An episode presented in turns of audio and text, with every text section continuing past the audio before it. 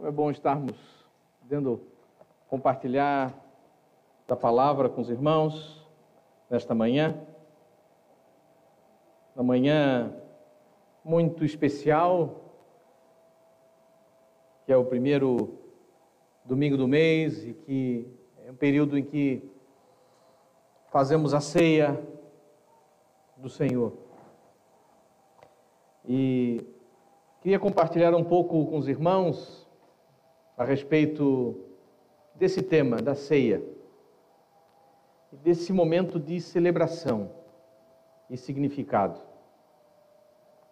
Primeira vez que ela foi celebrada foi na noite anterior da traição de Jesus. E essa, esse momento de ceia e comunhão, nós lembramos exatamente desse período, o período que antecipa a grande vitória de Jesus sobre a morte e ressurreição.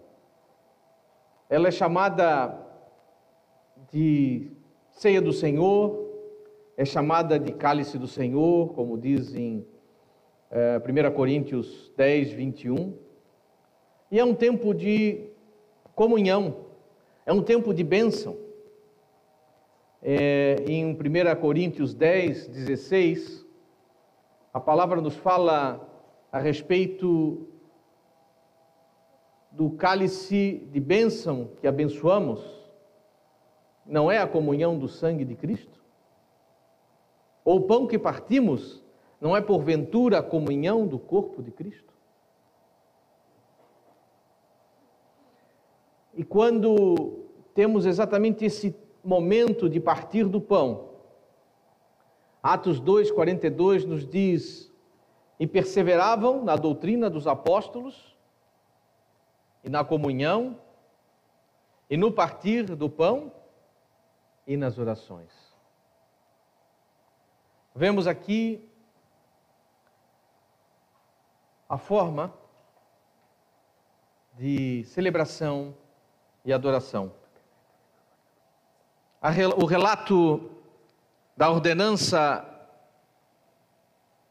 foi instituída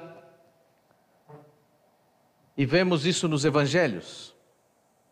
Esse tema é compartilhado por Mateus, compartilhado por Marcos e compartilhado no Evangelho de Lucas, nas pesquisas que Lucas fez para escrever o Evangelho.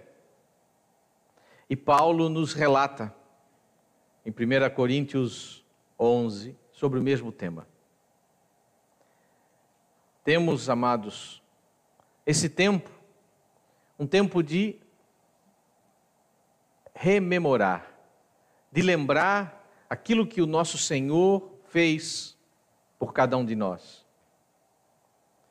ele indica que fomos selados, aplicados, um benefício de uma nova aliança. Ele ratifica as promessas dadas para cada um de nós. Ele ratifica as promessas dadas pelo Senhor ao povo.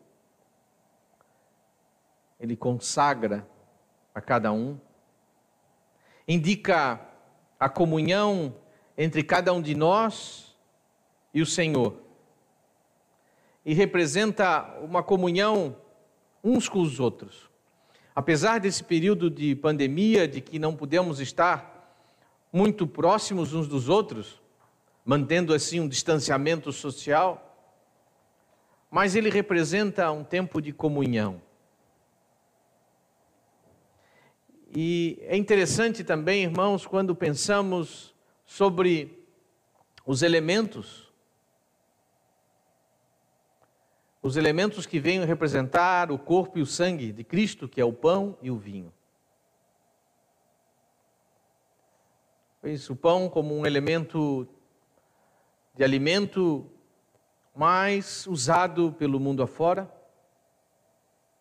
e o vinho que naquela época era talvez a bebida mais limpa que existisse, porque a água era extremamente contaminada naquela época. E aqui vemos a escolha desses dois alimentos que Cristo usou naquele momento de ceia.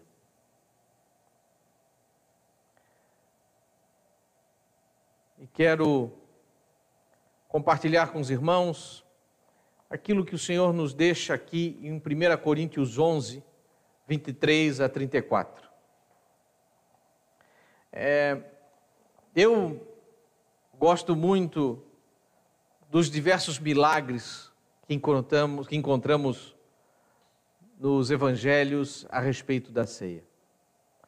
São inúmeros deles, pequenos, mas inúmeros. Desde a escolha do local, né, da forma como Jesus orienta os seus discípulos. Vamos orar ao Senhor?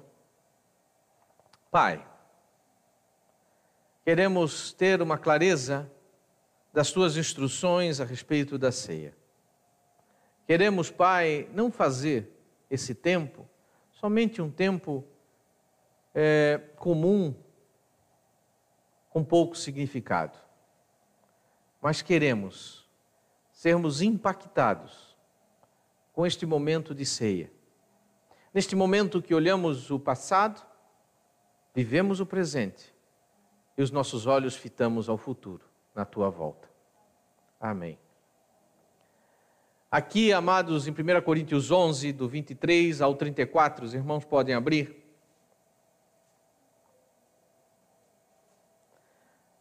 Paulo deixa instruções nesta carta aos Coríntios.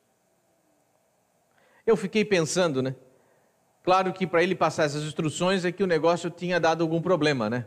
Ele deixou marcado lá na carta para chamar a atenção dos irmãos lá de Corinto da maneira correta que deveria ser feita a ceia.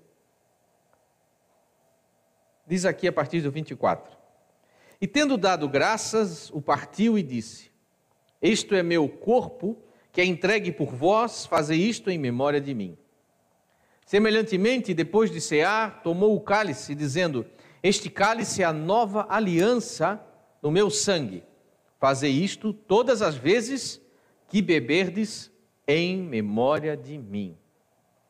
Pois todas as vezes que comerdes este pão e beberdes este cálice, anunciai a morte do Senhor até que ele venha. Portanto, Qualquer que comer o pão ou beber o cálice do Senhor, indignamente será culpado do corpo e do sangue do Senhor. Examine-se o homem a si mesmo antes de comer deste pão e beber deste cálice. Pois o que come e bebe indignamente, come e bebe para a sua própria condenação, não discernindo o corpo do Senhor. Por causa disso, há entre vós muitos fracos e doentes, e muitos que dormem. Mas se nós julgássemos a nós mesmos, não seríamos julgados. Mas quando somos julgados, somos disciplinados pelo Senhor para não sermos condenados com o mundo. Portanto, meus irmãos, quando vos reunis para comer, esperai um pelos outros. Mas se alguém tiver fome, coma em casa, para que não vos ajunteis para a condenação. Quanto as demais coisas ordenarei quando for convosco. Paulo aqui traz uma série então de orientações aos irmãos aqui em Corinto.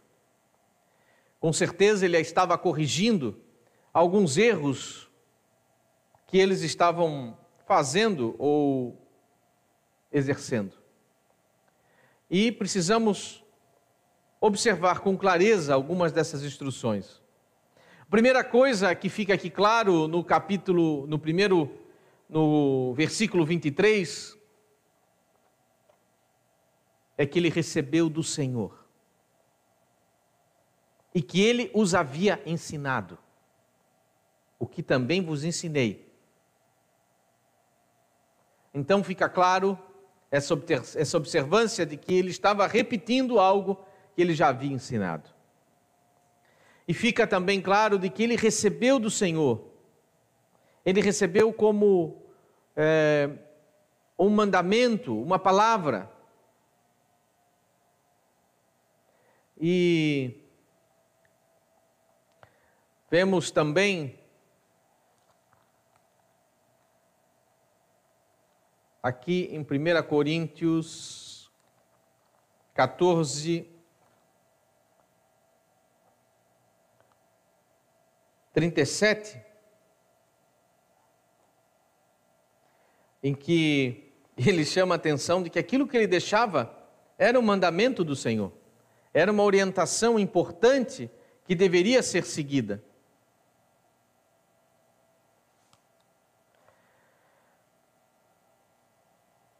Por outro lado, irmãos, também é importante que, com o passar do tempo, algumas questões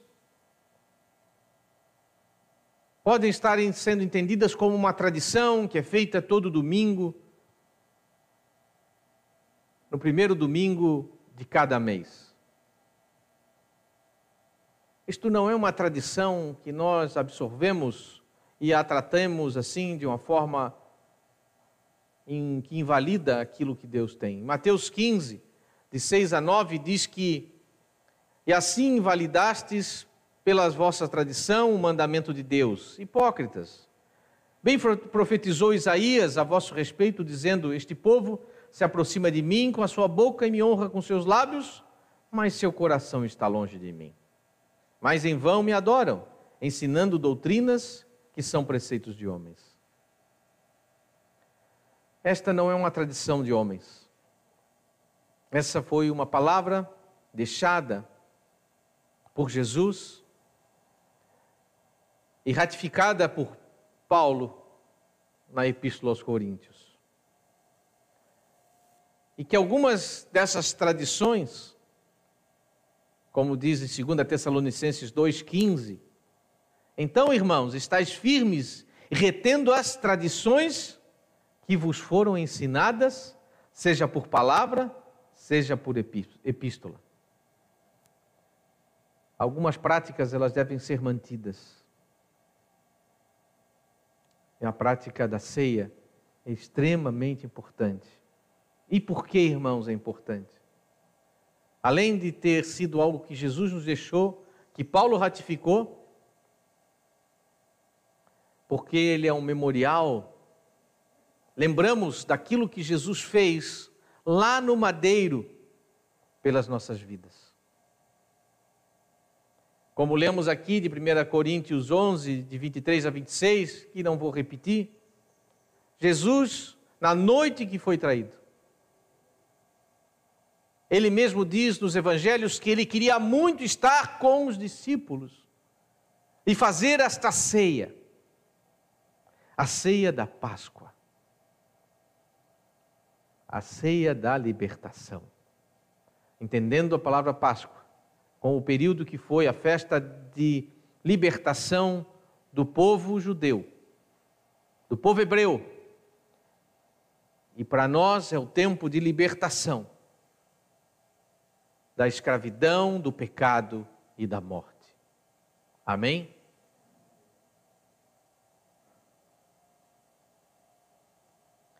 O pão, meus amados, representa o corpo. E nesse primeiro momento, Jesus estava festejando a festa dos pães ázimos, como diz em Mateus 26, 17. Ele diz que no primeiro dia da festa dos pães ázimos, e os discípulos perguntam a ele: aonde quer que façamos os preparativos para comeres a Páscoa? E vemos em Hebreus 10, 5, diz que quando Cristo veio ao mundo, disse: sacrifício e oferta não quisestes, mas um corpo, um corpo me preparaste. E Hebreus 10, 10 diz: pelo cumprimento dessa vontade, fomos santificados por meio do sacrifício do corpo de Cristo, oferecido uma vez por todas. Jesus aqui foi o nosso sacrifício. Ele foi o sacrifício por cada um de nós, pelos pecados, pela nossa vida, que não valia nada, e que o diabo ia diante do Senhor a cada momento e mostrava lá aquela promissória do nosso pecado. Ele sofreu, Jesus sofreu, Jesus sentiu dor. Hebreus 4,15 diz: Porque não temos um sumo sacerdote que não possa compadecer-se das nossas fraquezas, porém, um como nós, em tudo foi tentado, mas sem pecado. Hebreus 4,15. Este foi Jesus, o sumo sacerdote, o próprio sacrifício vivo. E o corpo representa o sangue, o copo representa o sangue, o fruto da videira. Lucas 22, 17 e 18 diz: E tomando o cálice, e havendo dado graças, tomai-o e repartiu entre vós. Porque vos digo que já não beberei do fruto da vide até que venha o reino de Deus. Aqui, Jesus profetizava. Profetizava que o tempo dele estava chegando ao fim.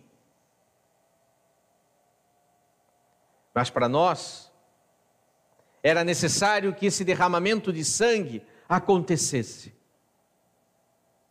Em Hebreus 9, 22 diz: Em quase todas as coisas, segundo a lei, se purificam com sangue. E sem derramamento de sangue, não há remissão. Nós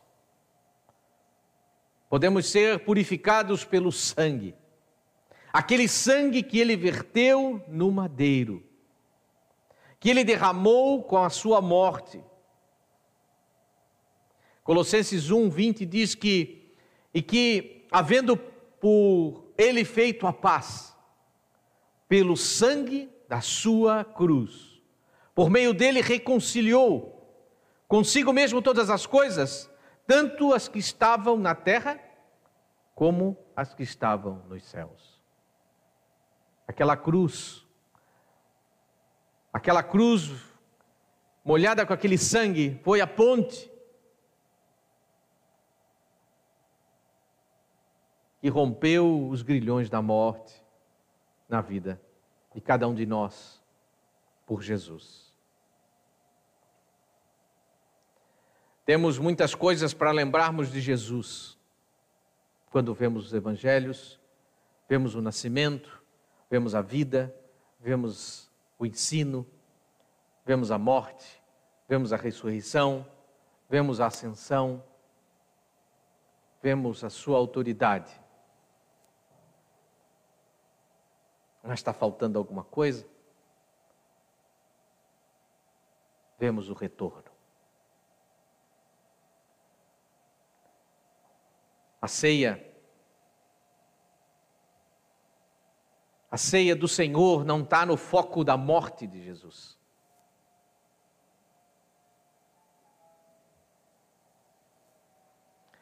Ele foi deixado como um marco dessa aliança sendo feita por cada um, para cada um de nós. Mas, irmãos, o propósito dela era muito maior estava apontando para o futuro. Nós olhamos o passado e vemos tudo isso, que é a mesa, a ceia, o vinho, o pão. Olhamos para o passado e vemos algo que aconteceu. Olhamos o presente e vemos algo acontecendo em nossas vidas, que é esta comunhão. Mas, sobretudo, olhamos o futuro na volta de nosso Senhor. Amém? Um aspecto importante, irmãos, que é a participação. É participar de forma. Isso está aqui em 1 Coríntios 11, 27, 32, que lemos. Nós não podemos participar de uma forma indigna. Cada um de nós precisa refletir como temos caminhado.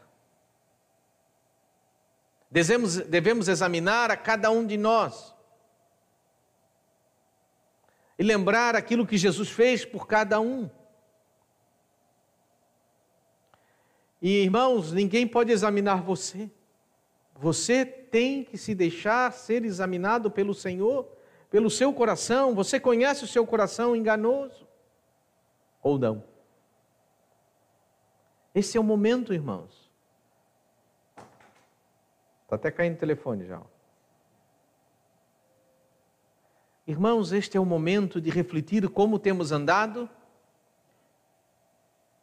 de arrumar aquilo que não está bom.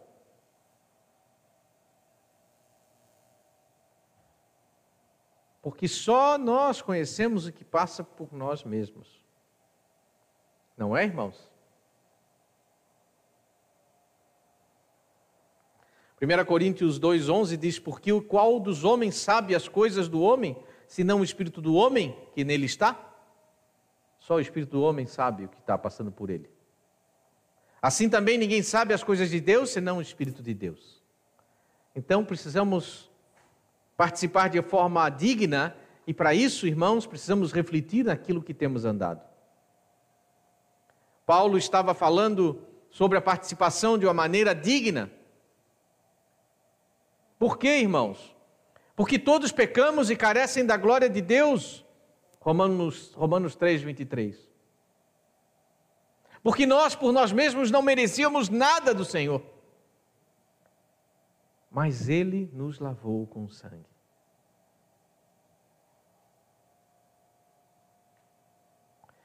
E, irmãos, precisamos participar de uma forma digna, por quê? Porque, caso contrário, seremos responsabilizados. Precisamos aprender a, a discernir corretamente. Precisamos saber como estamos andando, discernindo como o Senhor quer que andemos. Hebreus 10, 26 a 29 fala: Porque se pecamos voluntariamente, depois de termos recebido o conhecimento da verdade, já não resta mais sacrifício, mas uma certa expectação horrível de juízo e ardor de fogo que há de devorar os adversários. Quebrantando alguém a lei de Moisés, morre sem misericórdia só pela palavra de duas ou três testemunhas. De quanto maior castigo cuidais, vós será julgado merecedor daquele de que pisar o Filho de Deus e tiver por profano o sangue da aliança, com que foi santificado e fizer agravo ao Espírito da graça?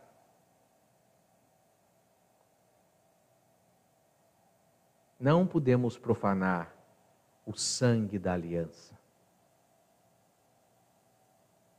Não podemos profanar o sangue daquele cordeiro, daquele cordeiro pascal que foi o nosso Cristo.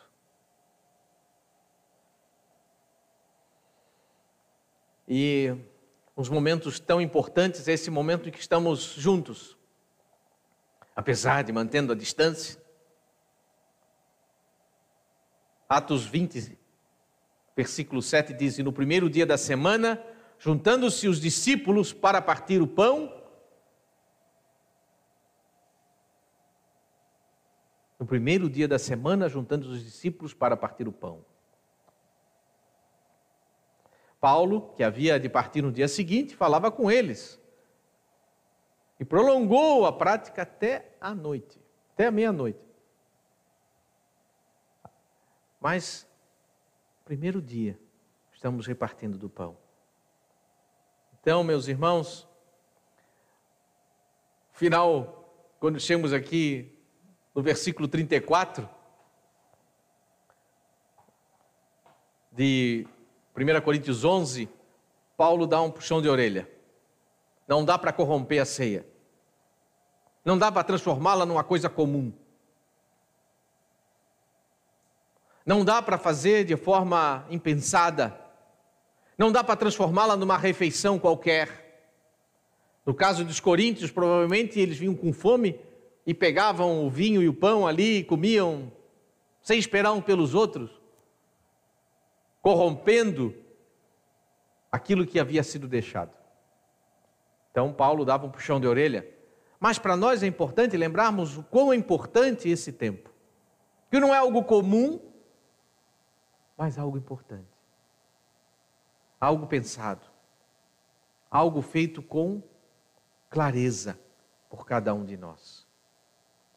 Então, meus amados, concluindo, a ceia do Senhor é um memorial que Jesus estabeleceu para que possamos lembrar da sua morte. Lembrar aquilo que ele fez por cada um de nós. Ao fazermos, ao participarmos da ceia, do pão e do vinho, nós somos levados a pensar naquilo que aconteceu na nossa vida hoje, como estamos andando, e pensarmos no futuro com Jesus. Amém? Natan, teclado? Creio, meus irmãos, que esse é o tempo de estarmos baixando a nossa cabeça e meditarmos ao Senhor de como estamos andando diante dele. Aplicando a palavra para não comermos e bebermos de forma indigna. Então a palavra diz em 1 Coríntios 11, 28: Examine-se o homem a si mesmo antes de comer deste pão e beber deste cálice. A responsabilidade é de cada um de nós de nos examinar diante do Senhor. Baixemos a nossa cabeça, nos examinemos ao Senhor.